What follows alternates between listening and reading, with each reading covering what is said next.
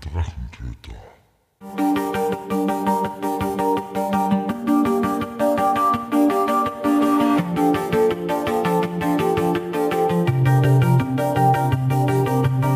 Hallo und willkommen zu einer neuen Episode des Drachentöter Podcasts.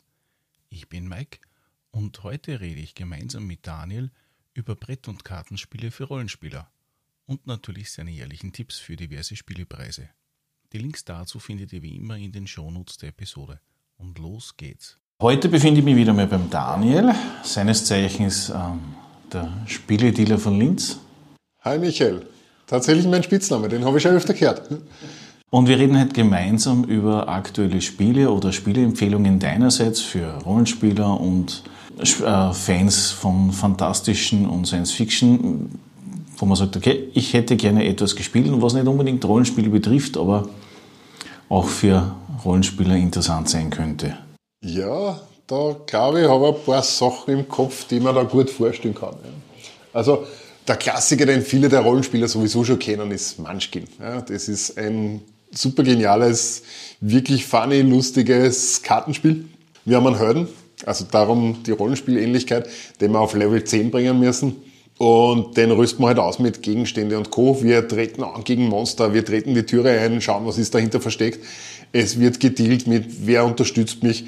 Die bösen Spieler unter uns, also wieder mal ich, sorry, Entschuldigung, ähm, können das Monster unterstützen und damit wird es einfach schwieriger, das Monster zu besiegen. Und da gibt's halt dann Stufe zu gewinnen, Loot, ja, Schätze zum Abholen, die man, wenn wer supportet, einfach dann untereinander aufteilt. Ähm, und den Humor, was soll ich sagen, man kann sich große Springerstiefel anziehen und wenn man Glück hat, kriegt man zu den großen Springerstiefeln die übergroßen Springerstiefeln, die man dann drüber zieht. Da sieht man dann schon, dass dieser Schwarzhumor gut drinnen ist und einfach echt funny zum Lesen ist. Ja. Was eins von den aktuelleren Themen ist, ist zum Beispiel Fantastische Reiche. Warum sage ich, das passt gut zum Rollenspieler? Einfach vom Thema her. Schön gestaltete Karten, ähm, und, und man hat doch mit, mit Fantasy-Wesen zu tun. Und es ist ein kleines Absackerspiel. Also das ist wirklich etwas, was man so vor der Rollenspielrunde zum Aufbereiten, uns fällt nur ein Spieler und wir spielen halt zu dritt dabei schnell was anderes, ist Fantastische Reiche einfach perfekt geeignet. Was jetzt doch seit einiger Zeit in dieser Kategorie richtiger Dauerbrenner ist, ist Gloomhaven. Ja. Gloomhaven ist äh, ein Legacy Dungeon Crawler, kommt dermaßen gut an. Für jeden, der sagt, hey, das will ich einfach mal kennenlernen, gibt's so eine kleine Einstiegsvariante mit Pranken der Löwen.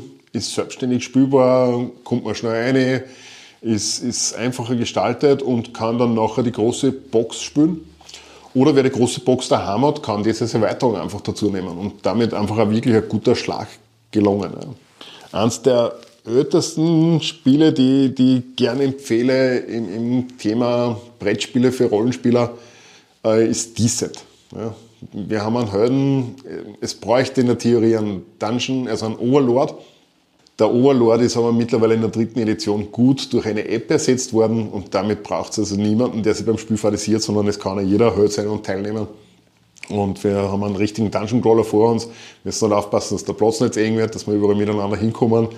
Monster befeiten. Wir haben Minis drinnen, was natürlich ein sehr schönes Spiel macht. Das ist wirklich eine der Top-Empfehlungen. Ist da jetzt die App optional oder ist die App Voraussetzung in der aktuellen Edition?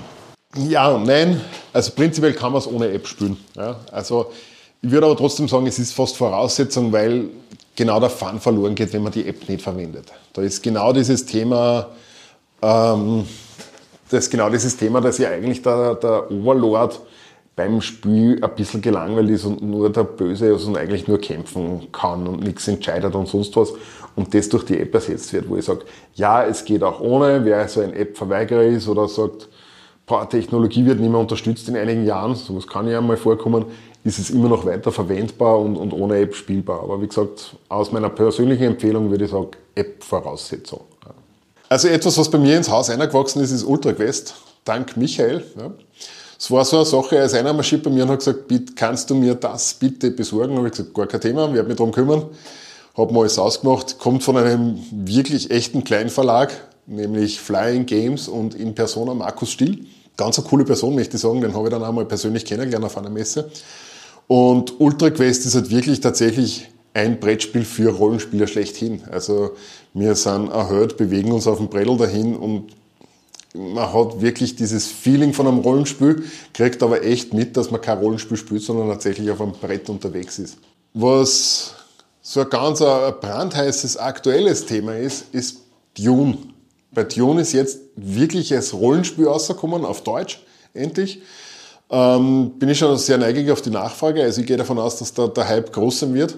Aber Dune ist als, als Thema prinzipiell ein sehr spannendes. Also rund um Dune gibt es schon einiges an Spielen, wie Dune Imperium, den Verrat, wo ich sage, da haben wir ein Spiel, das, das ist so die Richtung Werwolf. Ja? Jeder hat seine Rolle, die man einnimmt und, und geht halt schon wirklich in dieses Rollenspiel ein, aber es ist halt kein Pen and Paper, sondern tatsächlich, wir, wir sitzen am Tisch und, und, und haben das Werwolf-Feeling.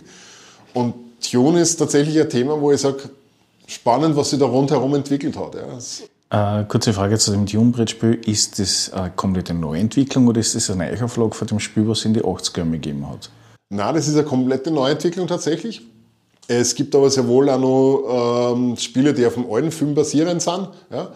Und es gibt eben schon die Spiele, die auf dem neuen Film basierend sind. Und das macht dieses Thema einfach wirklich extrem interessant für mich und auch für meine Kunden tatsächlich. Ja? Was ich dann so noch im, im Kopf habe in, in dieser Thematik, extrem genial ist Shadows of Brimstone. Muss man dazu sagen, tatsächlich nur in Englisch erhältlich. Also wer sagt mit, Englisch will ich nicht angreifen, bitte Finger weg von dem Spiel. Wer sagt mit, Englisch ist überhaupt kein Thema für mich, super, der ist mit Shadows of Brimstone da einfach bestens beraten. Ja. Gibt eine ganze Menge an Erweiterungen dazu. Also fangen wir es mal vielleicht anders an. Es gibt schon mal drei verschiedene Grundspiele. Ja ich persönlich sage immer, das Setting erinnert mich an Aliens vs. Cowboys, weil es tatsächlich so ein, so ein Western-Setting hat und Monster-Aliens da sind, die man bekämpfen. Und damit finde ich das einfach vom Vergleich her total genial. Und da haben wir mal die, die Swamps of Death Edition. Ähm, so, im linken Fuß erwischt. Forbidden Fortress ist eine japanische Ausgabe mit einem japanischen Setting. Also für Japan-Fans ein unglaublich geniales Ding. Und bitte schlagt mich nicht tot, die dritte fällt mir jetzt nicht ein. Es sind drei verschiedene Grundspiele, die ich alle drei miteinander kombinieren kann. Ja, und es gibt überall dazu Monster-Erweiterungen, die überall dazu passen. Setting, es kommt darauf an, wie sehr man geekig unterwegs ist. Wenn man auf, auf dass das Setting gleich bleibt, sehr viel Wert legt, dann muss man halt schauen, dass man wirklich in seiner Linie ist. Aber ansonsten lassen sie sich von der Mechanik super miteinander kombinieren. Und es gibt halt auch wirklich noch weitere Helden, Zusatzpacks, es gibt sogar Accessory Packs, dass man halt Gateways hat und und und. Also wirklich total schön aufgemacht. Ja. Was ist einer so der klassischen Vertreter für mich aus dieser Serie mit, mit, mit Brettspiele für Rollenspieler? Legenden von Andor hat auch einen Kennerspielpreis gewonnen, war, wenn ich mich richtig erinnere, der erste oder der zweite Kennerspielpreis überhaupt, den es gegeben hat. Und sticht halt hervor durch diese Legenden. Also wir, wir gehen in so ein Abenteuer rein, wir haben eine Legende vor uns liegen, wo halt der Auftrag draufsteht.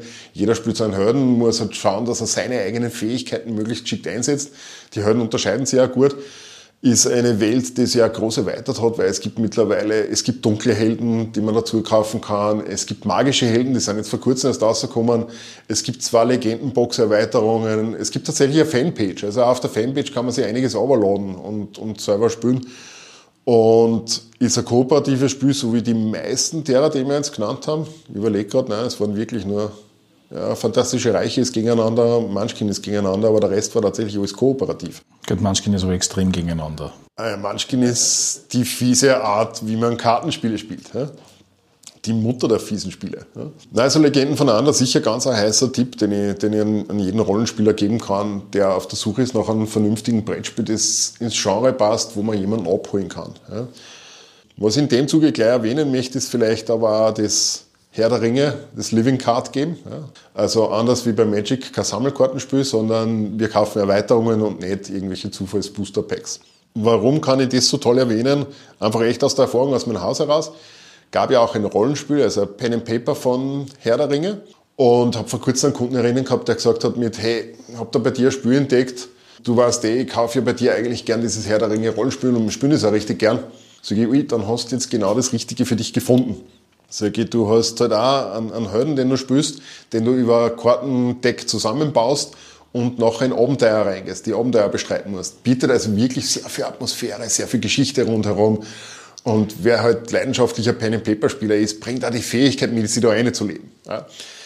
Und warum ich die Geschichte jetzt so erwähne, ist das, der hat mich vor kurzem angerufen, ähm, an einem Tag, so, so rund um Mittag, und sagt er, ich wollte eigentlich nur anrufen, danke für die Empfehlung. Wir haben so eine Freude damit, wir, wir spielen das auf und ab und wir leben da drinnen total. Also, ich hätte nichts Besseres finden können bei dir im Laden. Wo ich gesagt habe, boah, ich habe mich voll gefreut, ja, habe mich wirklich auch wieder größer gemacht in, in meiner Größe, wo ich gesagt habe, das ist ein Feedback, das kriegst du nicht recht oft. Ja. Und, und also darum kann ich ja wirklich das da in unserem Podcast zu sagen mit Herr der Ringe Living Card Game, ganz ein gutes Thema. Ja. Wo ich dann aber gleich weitermachen möchte mit Living Card Game, weil sie einfach ganz was anderes bieten, ist dann klassisch Arkham Horror.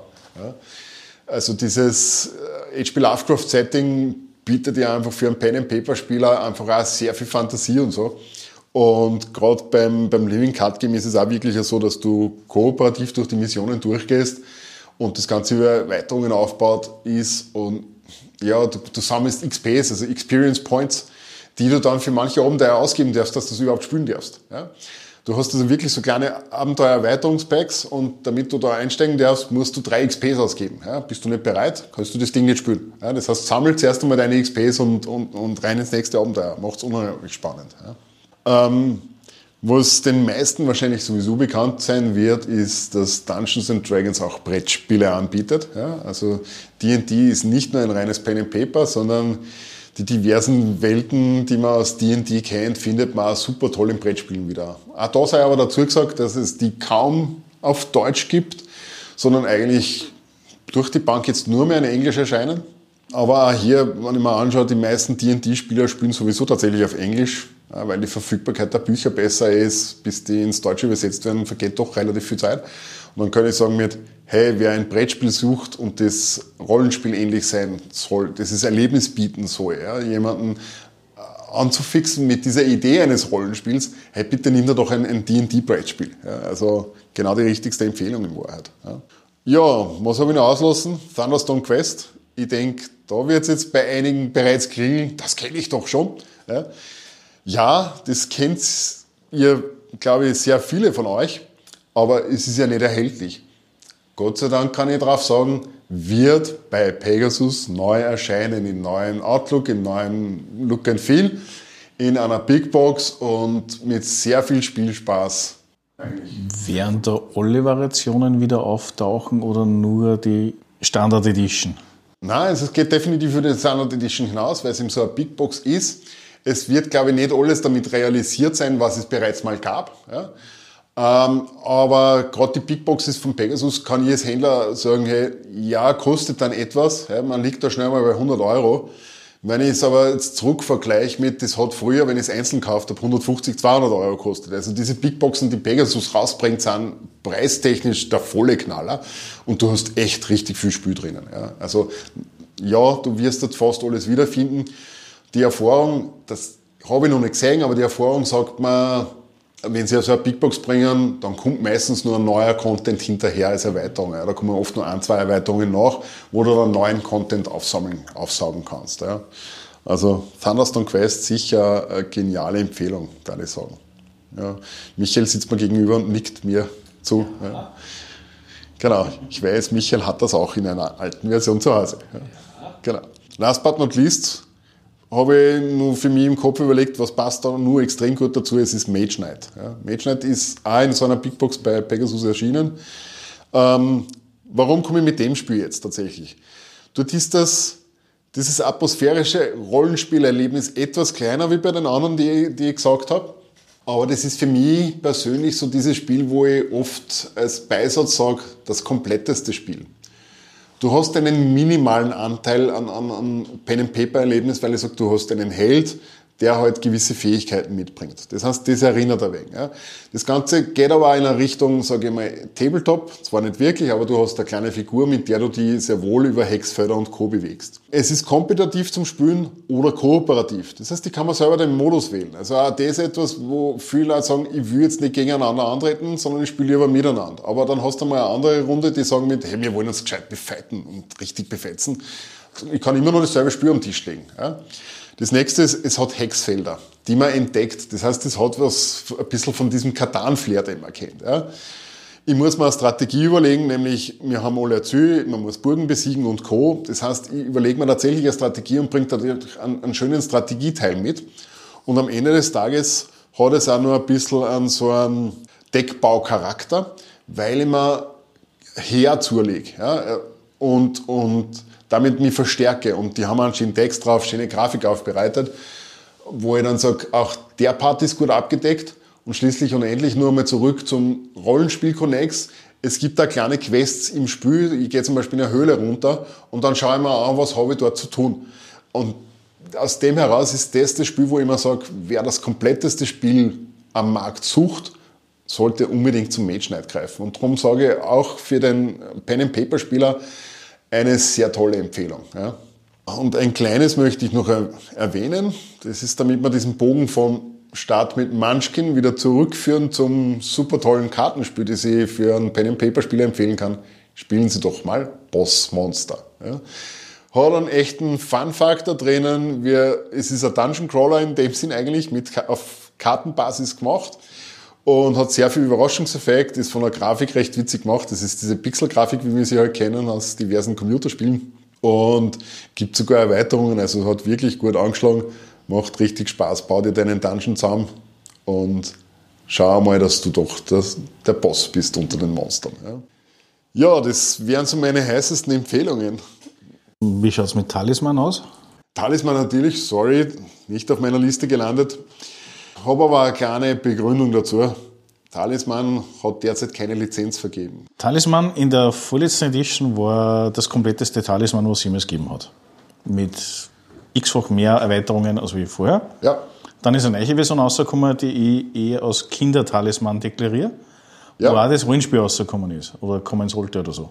Kommen sollte, genau. Und jetzt gibt es keine Lizenz mehr dafür, oder wie? Fürs Brettspiel nicht mehr. Ja. Also diese Kinderversion, die du meinst, die ist eigentlich sehr nett zum Spielen, muss ich sagen. Das ist gerade für jemanden, der, der in diese Fantasy-Welt einsteigen will mit seinen Kindern. Ja, ist das legendäre Abenteuer, heißt das. Talisman, legendäre Abenteuer, ist kooperativ zum Spielen, jeder noch hört und es geht über einen Zielmechanismus. Total lieb zum Spielen, hat mir selber persönlich gut gefallen, wird es auch weiterhin geben. Also bei dem bleibt die Lizenz bestehen. So wie du sagst, das andere Talisman in der komplettesten Version, die vorletzte Ausgabe, stimmt jetzt soweit ja.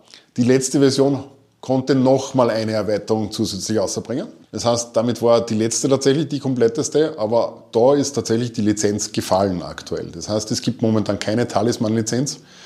Und wenn mich wer fragt, Talisman ist natürlich so wie Munchkin eines der Spiele, wo man sich so richtig... Ich habe schon das eine oder andere Mal gehört, hier sind Freundschaften zu Bruch gegangen. Ja. Wobei nur mal dran erinnern muss, einfach bitte, es ist ein Spiel, habt's Fun, befetzt sich, steht's nachher auf, umarmt euch und seid Freunde. Ja. Ja. Ähm, aufgrund dessen, weil ja, das wird bei dir auch nicht vorbeigegangen sein, Elden Ring ja gerade in aller Munde ist, was ja vom Game of Thrones Autor mitgetragen worden ist und was ja basierend ist auf der sogenannten Souls. Reihe von den Computerspielen her, weiß ja, dass eine Brettspielumsetzung von Anfang diese Spiele ja auch gibt und das, was ist denn, wie heißt das, Bloodborne oder sowas, ist das das? Bloodborne, ja. Genau. Wie schaut es da jetzt dafür aus? Gibt es das noch, gibt es das nicht? Wie ist der, der Response, den du hast auf das Spiel? Weil es ist schon sehr speziell. Also Bloodborne ist sehr speziell. Ja. Also die, die Feedbacks, die ich kriege, sind, es gibt die Fans, denen es richtig Spaß macht und es gibt die Leute, die sagen, mit, boah, mit dem Spiel kann ich leider gar nichts anfangen. Ja, das ist eines der Spiele, das polarisiert. Du kriegst nichts in der Mitte mit, ja, kann man am Tisch legen. Es ist so ein Feedback, das ich von sehr vielen anderen Spielen kenne, wo ich sage, ich habe meinen Kreis dafür, wo das Spiel gerade gut passt. Äh, Bloodborne gehört nicht in die Kategorie. Also Bloodborne ist definitiv, entweder sind wir hier voll begeistert oder, oder wir mögen es nicht. Ja. ja. gibt es, ist erhältlich und finde da immer wieder seine Abnehmer. Ja. Also es ist ein Spiel, das bei mir im Sortiment nicht fehlen darf. Für die Spiele, die du genannt hast, welches Spiel sagst du, kannst du allein oder zu zweit spielen? Definitiv allein, zum Beispiel Gloomhaven oder Descent. Ja. Prinzipiell bei diesen Spielen ist es schon eher so, dass ich sage, du kannst die meisten davon zu zweit spielen, das ist unglaublich ungemein schwerer, als wenn du zu dritt oder zu vier spielst. Man hat zwar oft mehr Aktionsmöglichkeiten, wenn man zu zweit ist, aber Ende des Tages ist die Auswahl an Aktionen trotzdem auf ein Deck gebunden, auf Fähigkeiten gebunden und die verändert dann, wenn ich jetzt nur zu zweit spiele. Was definitiv gar nicht zu zweit geht, ist Munchkin. Ja, also ich, ich, bei Munchkin muss ich ja sagen, ich finde es jetzt zu viert, also zu dritt noch nicht die, die spannendste Variante. Es fängt an, dass man zu viert, zu fünft.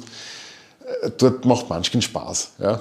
Aber ansonsten, also was natürlich definitiv sehr, sehr gut geht zu zweit, sind die Living Card Games. Also wenn man jetzt hernimmt, das Herr der Ringe oder Arkham Horror, wie ich gesagt habe, gehen zu zweit wirklich toll. Ja.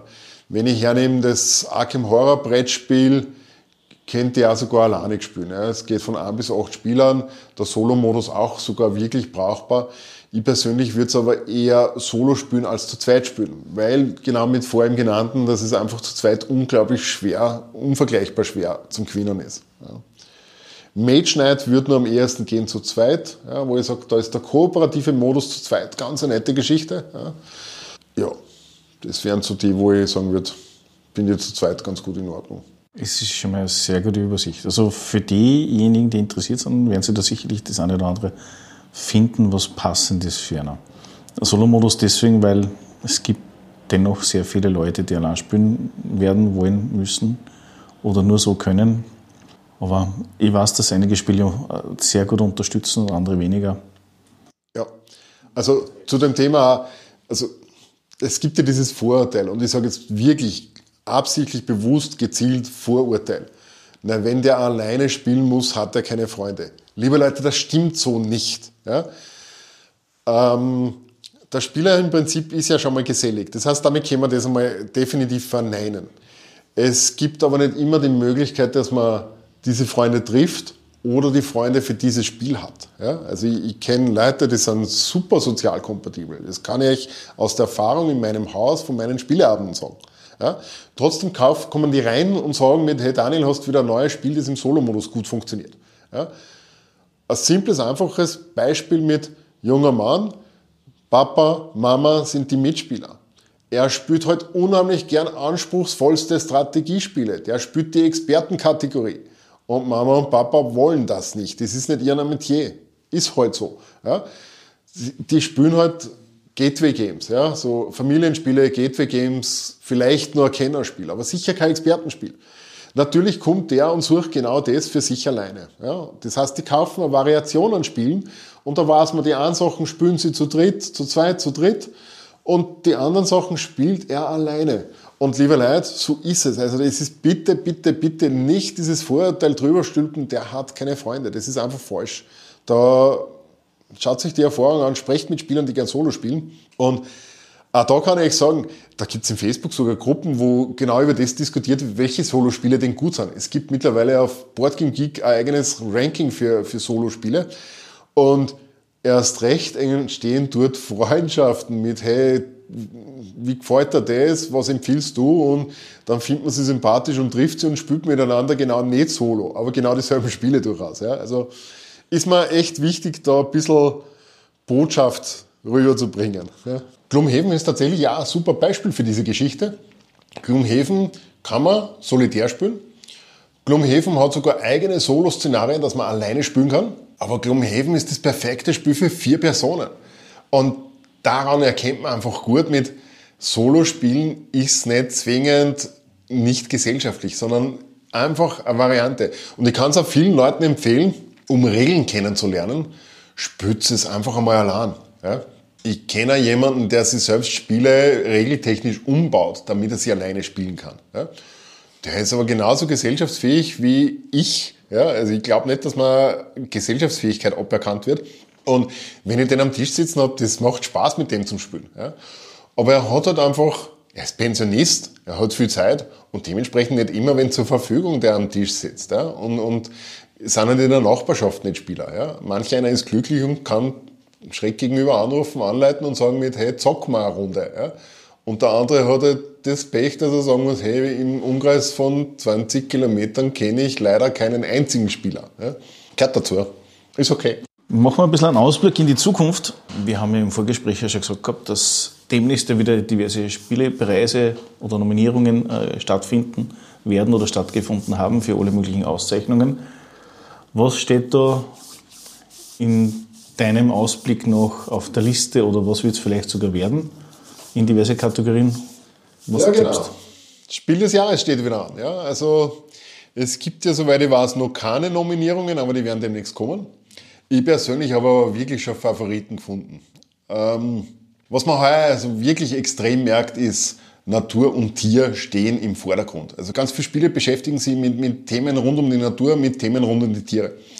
Und darum bin ich ja wirklich überzeugt, dass eigentlich der Gewinner aus dieser Kategorie kommen muss. Da, da kann keine Jury vorbei. Wenn da eine Jury vorbeigeht, muss ich sagen, was habt ihr nicht beobachtet in der Szene? Ja. Fangen wir trotzdem zuerst einmal mit dem anderen Spiel an, Rote Kathedrale. Ja. Vielleicht jetzt aktuell aufgrund diverser politischer Themen nicht die beste Idee, dieses Spiel zu nehmen. Ich versuche es aber nüchtern zu betrachten, es geht ja nicht um Politik, sondern bei uns geht es um Spiele.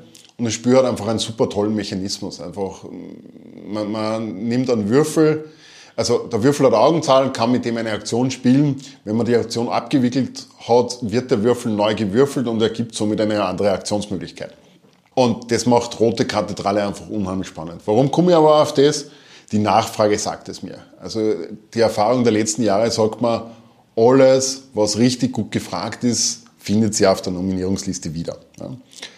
Und jetzt wirklich zum Thema äh, Tiere. Gehen wir mal an mit, wir haben First Red. First Red ist bei mir im Haus eines der meistgespielten Spiele. Ist als Familienspiel laut Schachtel kategorisiert. Ich persönlich würde sagen, es ist gehobenes Familienspiel bis hin zu einem Gateway-Game. Ja. Vielleicht kurz, was ist ein Gateway-Game? Ein Gateway-Game liegt so zwischen Familienspiel und Kennerspiel. Das ist so dieses Gateway, der Übergang vom Familienspiel in die Kennerrichtung. Also so ähnlich wie Flügelschlag dann. Absolut, genau. Flügelschlag ist der perfekte Vertreter aus der Kategorie Gateway Games. Leichte Regeln, gute Spieltiefe. Das ist, macht der Gateway Game aus. Ja. Regeln schnell zu erlernen, einfach zu verstehen, aber wenn man dann spielt, nicht leicht zu gewinnen. Ja. Uh, bei First Red müsst ihr einfach schauen, dass man Raketen baut, dass man Bauteile sammelt für die Raketen, dass man Käse kauft, äh, man kann Dinge stehlen, man kann sie mit Käse bezahlen. Recht eine witzige Spielidee, spielt sie sehr flüssig und hat ein bisschen so ein apokalyptisches Look and Feel. Macht echt Spaß, ist im Haus auch bei, der, bei unserer Spieleroma, bei der Kreti recht gut angekommen. Also Top-Empfehlung. Ja. Und darum bin ich auch überzeugt, dass wird auf der Nominierungsliste landen. Und jetzt zu meinen zwei heißesten Kandidaten tatsächlich, nämlich ich fange mal an mit dem zweiten Pegasus-Spiel. First Red war von Pegasus, Living Forest, ebenfalls von Pegasus.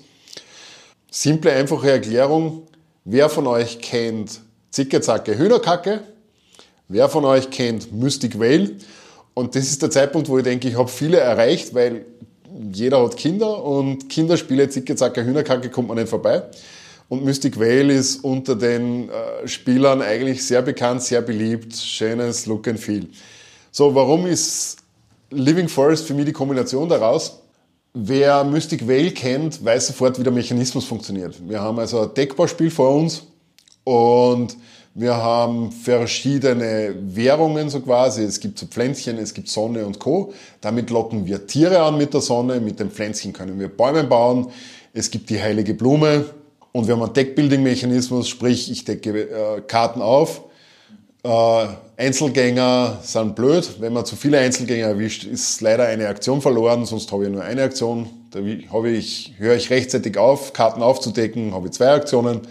Und über das bepflanze ich meinen Baum, hole mir neue Tiere ins Deck rein und macht riesig Spaß. Warum Zicke, Zacke, Hühnerkacke? Es gibt, jeder hat auch noch eine Figur. Es gibt ein Rondeau, auf dem er sich fortbewegen kann als eine Aktionsmöglichkeit. Und wenn ich einen anderen Spieler überhole, darf ich ein Bonusplättchen dort stellen. Also, und wer also die beiden Spiele kennt, der braucht genau null Erklärung für dieses Spiel, um es kennenzulernen. Nur mehr die Siegbedingungen und fertig. Ja.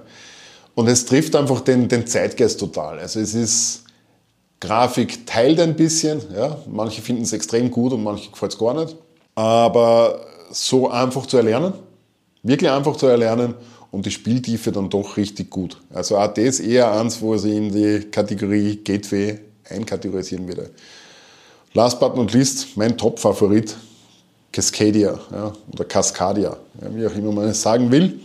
Ein Legespiel, wo ich immer eine Kombination nehme aus einem Legeplättchen und einem Tier.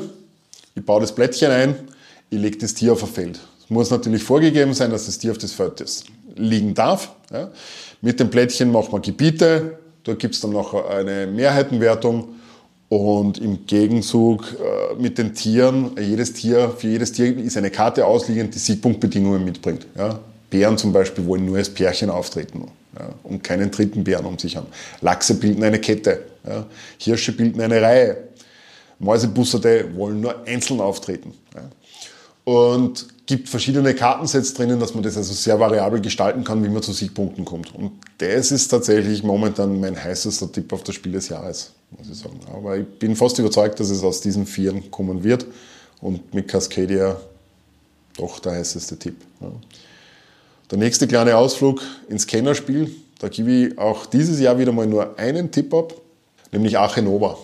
Achenova hat den Markt dermaßen überrannt mit einer Nachfrage, die, die gewaltig ist.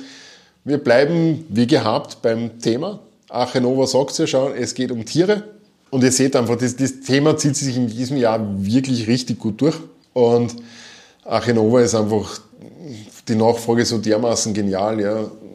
Überleg dir, welche Tiere dir wichtig sind, sammel die ein und, und, und schau, dass du deine Ache möglichst geschickt, perfekt zusammenbaust. Und Macht richtig viel Spaß, aber ist natürlich tatsächlich schon eine Kennerkategorie und dementsprechend auch wirklich meine Empfehlung für äh, Kennerspiel des Jahres. Ja. Also ich freue mich schon sehr und ich hoffe, dass ich dieses Jahr wieder so richtig liege wie in den letzten Jahren. Traurige Botschaft, Kinderspiel des Jahres. Von mir auch dieses Jahr kein Tipp. Also noch, noch schwächer als letztes Jahr. Wenn ihr euch erinnert an letztes Jahr, war so mein Ding, wo ich, wo ich ein paar am Radar gehabt habe und wo ich gesagt habe, gefällt mir nicht unbedingt, aber das wird die Auswahl sein und so war es dann auch und hat auch genau das gewonnen, was ich, was ich getippt hatte. Und in diesem Jahr muss ich sagen, habe ich tatsächlich nicht einmal was am Horizont, wo ich mir denke mit, boah, das ist umwerfend. Ja. Schauen wir mal, vielleicht ergibt sich noch was in den nächsten Tagen, aber hm. Jetzt an Innovationen oder an Neuheiten oder an beiden?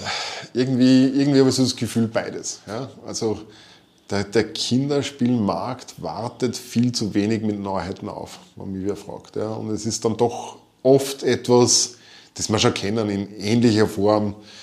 Und, und keine Ahnung. Ja. Da, da, wird vielleicht wieder mal kreative Kraft fehlen. Ja. Also gerade im, im, was mir auffällt, ist, dass der Kennerbereich extrem viel neue Kräfte kriegt. Ja. Da kommen Autoren daher, äh, der Familienbereich hat es durchaus, ja, weil wenn ich jetzt denke an, an Wolfgang Warsch als Autor, der unglaubliche Kraft einbringt in, in diesen Familienbereich, Schrägstrich auch Gateway-Bereich ein bisschen. Ja. Ähm, und dort auch, was mich immer wieder überrascht, neue innovative Ideen kommen. Ja. Also wir haben die Tage Kartenspiel am Tisch gelegt, das einfach wieder ganz was Neuartiges ist. Und ja, da sind wir dann beim Kinderspielbereich, wo ich sage, dort fehlt mir der Pep, der Witz, ja, diese Neuartigkeit. Im letzten Jahr mit Fabelwelten gab es sowas noch. Ja. Ähm, wobei, wenn man sich erinnert, meine Kritik war, es braucht einen Erwachsenen dazu. Ähm, sowas habe ich dieses Jahr leider gar nicht gesehen. Kann das vielleicht auch sein, dass die Digitalisierung der Kinder einfach zu weit vorangeschritten ist? Also sprich, jedes Kind ab der Volksschulklasse hat gefühlt schon mindestens das zweite Handy, bevor es in die Schule kommt. Oh, da sprichst wahrscheinlich schon wirklich einen, einen guten Punkt an. Also ich glaube schon, dass das einen gewissen Einfluss hat. Ähm, ich habe ja immer wieder Eltern im Geschäft, die sagen mit, boah, ich würde gern mein Kind, mein Enkel ein bisschen wegbewegen von der Elektronik, bräuchte was am Tisch. Da liegt es aber dann oft nur daran, dass die Eltern die Bereitschaft mitbringen müssen, dass sie mal ein bisschen Zeit investieren dann kann man das schaffen, weil ich sage, es gibt auch Kinderspiele, die am Tisch genauso eine Faszination verbreiten, wie wenn man am Handy sitzt oder am Tablet sitzt. Da muss sie etwas tun. Also das muss actiongeladener sein und da gibt es Dinge. Also der Klassiker wäre Looping Louis, ja, ewig und drei Tage alt. Ja. Und bei Looping Louis ist aber immer was los am Tisch. Da schaue ich mit, wo er hinfliegt, was sie tut, wer was zusammenbringt. Ich passe auf, dass, wenn er zu mir kommt, ich muss was tun. Ja. Und viele hm, wie soll ich das jetzt sagen? Viele Zeit verbringen die Kinder tatsächlich halt schon vor am Handy. Ja. Es ist halt auch gut auf der anderen Seite. Brauchen wir gar nicht reden. Wir leben in einer digitalisierten Welt, die immer mehr und mehr, sie wird schneller und es kommt mehr Elektronik zu uns. Ja. Ich glaube auch nicht, dass man ein Kind ohne diese digitalen Welt aufziehen sollte. Ja. Aber man lernt halt am Brettspiel, am Tisch auch soziale Fähigkeiten. Ja. Man lernt den anderen zu interpretieren, man schaut einem ins Gesicht, man sieht Gestik, Mimik, äh, Gefühle, die einen beschäftigen und darum denke ich, sollte man es nicht vergessen einfach. Ja. Aber du kannst, es trifft glaube ich den Punkt sehr gut, dass diese Entwicklung das vielleicht ein bisschen hemmt. Ja. Was ist momentan der aktuelle Tipp, wenn du sagst, okay, du willst irgendwie was präsentieren, irgendein Spiel, was jetzt noch nicht auf der Liste drauf gestanden ist, also anders gesagt, was du noch nicht erwähnt hast, wo du sagst, okay, das könnte vielleicht ein interessanter Titel sein, ist momentan noch relativ unbekannt oder äh, einfach übersehen worden in der Masse? Also ja, da gibt es tatsächlich was. Ähm, Piatnik hat ja leider diesen Ruf, dass sie ein bisschen angestaubter Verlag sind. Ja, und nur Karten produzieren. Also. Ja, genau. Ja. Leider ist aber nicht so, bitte. Ähm, Piatnik hat ein wirklich geniales Zockerspiel herausgebracht. Race. Ja, fliegt für mich persönlich total unterm Radar. Ja. Aber Race hat einen echt coolen Zockereffekt, wo Würfel drinnen sind, wo Karten mit drinnen sind. Es wird am Anfang der Runde mit den Würfeln bestimmt, welche Farbe wie viel wert ist. Und du musst halt dann versuchen, als letzter Spieler übrig zu bleiben, um Punkte abzukassieren. Ja? Und du musst dann immer überlegen, gehe ich nun mit oder steige aus? Ja? Und das muss man halt insofern auch sehr abwägen, weil dein Kartenstapel ist begrenzt. Und wenn du zu früh alle Karten rauspulverst, spielst du halt in den letzten Runden nicht mehr mit, weil du keine Karten mehr hast. Das heißt, man muss sich schon überlegen mit, sehe ich mir wirklich reeller Chance? Ja? Oder spare mir die Karten einfach, damit ich gegen Ende auch noch mitspielen kann. Und, also, ein, ein Zockerspiel sondergleichen, Familienspaß extrem hoch. Für Kinder, die gerade am Rechnen sind, auch eine gute Rechenübung, weil wenn ich vier Würfel draußen liegen habe in Rot und einen roten Dreier in der Hand, ist drei mal vier die Punktzahl, die ich fahren darf. Also wir üben nebenbei super toll rechnen, was keinem Kind auffallen würde, dass es so ist. Und einfach geniales Ding. Aber wie gesagt, Piatnik fliegt leider prinzipiell sehr unterm Radar. Und kann ich jedem nur ans Herz legen. Ein Spiel, das ich natürlich in der, in der Spielothek bei mir habe, das man jederzeit im Hause bei mir ausprobieren könnte. Ja, auch mit Anleitung und, und wenn der richtige Zeitpunkt, auch gerne ich am Spieltisch mit dabei. Ja. Dann vielleicht ein Thema, das mir noch einfällt. Harry Potter, immer unglaublich gut. Ja, was soll ich sagen? Also bei Harry Potter ähm, wird ja mittlerweile am Spielemarkt doch ziemlich vieles produziert. Aber ich kann nicht sagen, da sind auch gute Dinge dabei. Also wer Codenames liebt und Harry Potter liebt, na bitte nimm dir dein Codenames Harry Potter mit. Ja, also Codenames ist ein geniales Spiel und wenn ich Harry Potter Fan bin, werde ich nicht viel Besseres finden. Ja. Genauso wie das Deckbauspiel dazu, ja, also Battle for Hogwarts, Kampf um Hogwarts, für einen Deckbauspieler einfach eine Sensation. Oder jetzt da einfach für die Familie. Und da muss ich noch nicht einmal Harry Potter Fan sein, sondern Similo. Also wer Similo noch nicht hat, ist eine unglaublich geniale Kartenspielreihe. Ja, es geht um, um deduktives Herausfinden, welche Person ist es. Nämlich, es gibt einen äh, Masterspieler in dem Sinn, der sucht sie eine Karte aus, die wird dann drunter gemischt und es geht darum, dass wir herausfinden, wen er sich ausgesucht hat und er gibt uns mit anderen Karten Hinweise, die entweder mit der gesuchten Karte was gemeinsam haben oder genau das Gegenteil haben. Ja? Und da gibt es eine ganze Serie. Tiere, wilde Tiere, wir wären wieder beim Thema. Ja? Es gibt Mythen, es gibt Märchen, es gibt Geschichten äh, und neu jetzt unter anderem Harry Potter. Ja? Und das Geniale an dieser Serie ist, mische die Karten, wie du sie willst. Ja, also du kannst die, die, die Figuren aus jeglichen Set herausnehmen und, und unterschiedlich mischen und es macht es einfach genial. Und darum sage ich halt ah, Harry Potter und Similo. Wer Harry Potter-Fan ist, braucht unbedingt das Similo. Wer Similo-Fan ist, das Harry Potter passt auf jeden Fall in die Sammlung. Also das ist eines der Themen, wo ich sagen muss, echt cool gelungen. Ja. Aber Similo ist jetzt tatsächlich nicht mehr so der Geheimtipp wie, wie das Race von Piatnik, wie ich vorhin gesagt habe, sondern Similo ist tatsächlich ein Spiel, das jetzt relativ hypt. Ja. Und auch zu Recht, wenn man mich fragt. Ja. Also geht danke nochmal für die Tipps für die Rundspieler und den Ausblick, der sich hoffentlich wieder so erweisen wird und bewahrheiten wird, wie es das letztes Jahr schon vorausgesehen hast. Ja, sage danke, Michael, dass du da warst und ich hoffe auch, dass ich als Orakel wieder fähig war. Ich freue mich, was du wieder kommst. Ich bin überzeugt, wir sehen uns wieder. Auf alle Fälle. Danke. Danke dir. Ciao.